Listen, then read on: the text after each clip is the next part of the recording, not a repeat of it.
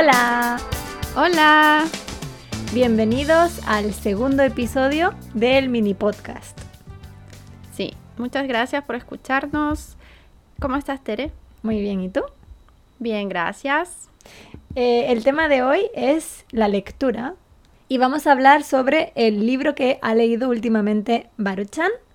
Baruchan, ¿qué has leído? Bueno, últimamente leí un libro de autoayuda. No sé cómo se dice en japonés, quizás self-help. Mm, creo que sí. ¿Y cuál es el título? Título significa taitoru. Sí, el título es un poco difícil tal vez. En español es reinventarse, que en japonés sería algo así como Jibuno sai hatsumei suru. Es un poco difícil. Reinventarse. Mm, no me suena. ¿Quién es el autor? Eh, es el médico Mario Alonso Puch. Ah, él es muy famoso, ¿no? Sí, sí, es súper famoso, es español, es un doctor español. Ajá. ¿Y qué tipo de médico es? Eh, es un médico cirujano, Cirujano es gekai en japonés. sí. Él es un especialista en cirugía general y ha ejercido, o sea, ha estado trabajando, eh, operando durante 26 años. Ajá. Yo creo que a mí me suena porque he escuchado alguna vez su podcast que se llama Doctor Mario Alonso Puch en podcast, Apple Podcast. Es muy interesante. Sí, es súper interesante. Yo lo escucho a través de Spotify.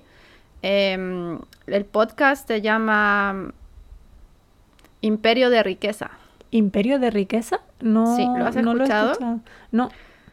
Tiene eh, varios episodios y eh, para mí es bastante interesante porque este médico habla como tanto de ciencia como de psicología y, y habla sobre la mente. Estoy mirando que tiene muchos episodios, ¿no? Sí, tiene bastante. ¿Los has escuchado todos? Mm, creo que no todos, pero la mayoría sí. Y oye, el libro, ¿cuántas páginas tiene? Aproximadamente 200 páginas. Sí, no es tan, no es tan grueso, no tiene tantas páginas, pero a mí me gustaría que tuviese más, porque, no sé, me gustó mucho. ¿Se te hizo corto? Se me hizo súper corto, me lo leí súper rápido, de verdad.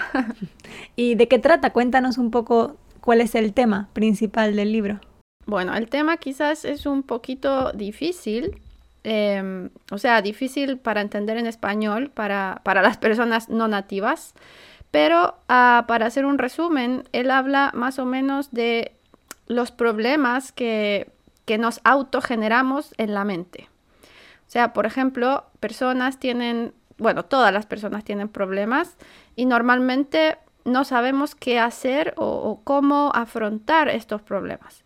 Entonces, este médico da algunos consejos de qué hacer cuando tu mente no, no funciona de manera clara. Algo así como en un resumen.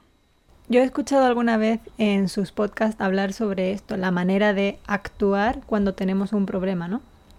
Sí, porque normalmente el ser humano siempre eh, tiene miedo, por ejemplo, a los cambios o, o no sabe afrontar los problemas, que mm, la mente queda a veces nublada, queda en blanco y muchas veces no sabes qué hacer, porque estás pensando mucho en ese problema. Entonces, lo bueno de este libro es que, bueno, obviamente no te va a solucionar el problema, el libro claro que no. Pero por lo menos te ayuda a, a tú estar consciente, tú a saber qué cosas podrían ayudarte, qué cosas podrían mejorar si tú las sigues. Ajá. ¿Y a ti por qué te gustó este libro? Eh, bueno, porque obviamente a mí también me, me sucede eso. Yo creo que tal vez a la mayoría de las personas eh, que tenemos un problema, bueno, un problema grande y no sabes cómo lidiar, qué hacer con ese problema. Entonces, muchas personas, por ejemplo, caen en depresión, que en japonés es utsubyo.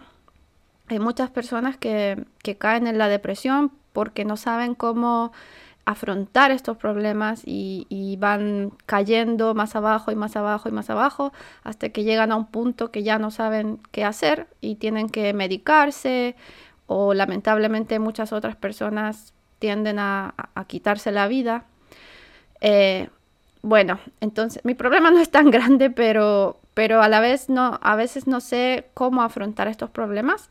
Por eso decidí leer este libro y me ha ayudado un montón. Yo creo que sí, como dijiste antes, muchas personas no saben muy bien cómo afrontarlo.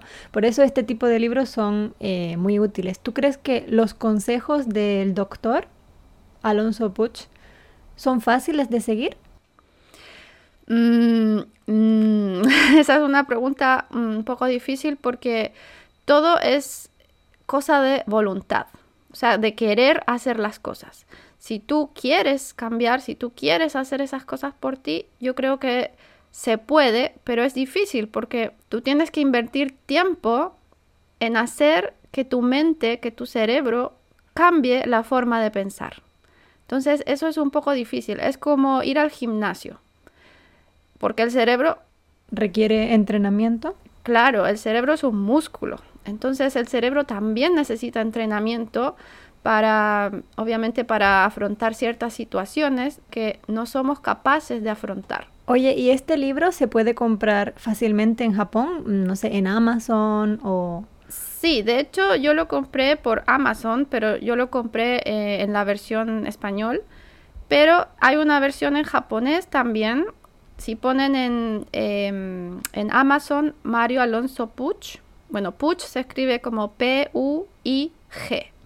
Es un apellido catalán, ¿no? Sí, sí, es catalán. Em, ahí hay una versión que está en japonés también. Eh, no sé cómo se llama en japonés, pero, pero dice algo de Harvard.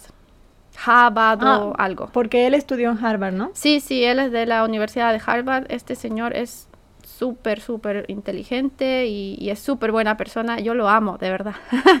como, él es como mi ídolo, de verdad. Si, si tuviera, ¿Es tu gurú? Es mi gurú. sí, si tuviera que elegir un ídolo famoso, para mí sería el doctor Mario Alonso Puch. es tu ídolo. sí. Es un señor mayor, si lo buscan en internet van a ver que su foto no parece un idol. No, el señor tiene más o menos unos 61, 62 más o menos. Mm. Sí, sí. Mm. Pero habla muy claramente, muy directamente. A mí me gustan sus podcasts bastante. Sí, yo creo que para la gente que quiera escucharlo, los podcasts, creo que es fácil de entender porque él habla muy bien, pero quizás el vocabulario es un poco difícil, yo creo. Sí, quizá para estudiantes que tengan un nivel B2 o C1 sí. sería mejor. Sí, hay que tener un nivel bastante alto. Sí, Quizás C1 incluso, ¿no? No B2. Mm, yo creo que sí, más a C1, porque como habla sobre la mente y, el funcionamiento de la mente, entonces hablan con muchas palabras como ya difíciles, digamos. Técnicas, ¿no? Técnicas, exacto, sí.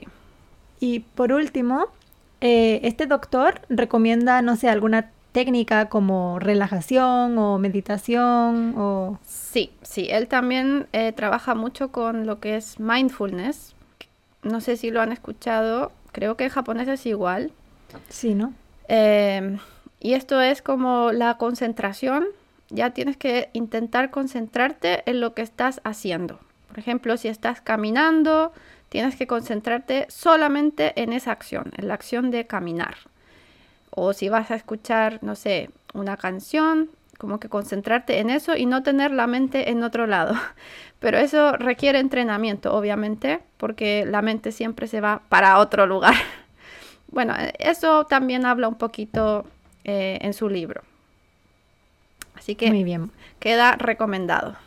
Sí. Muchas gracias por la recomendación, lo voy a buscar y lo voy a comprar yo también.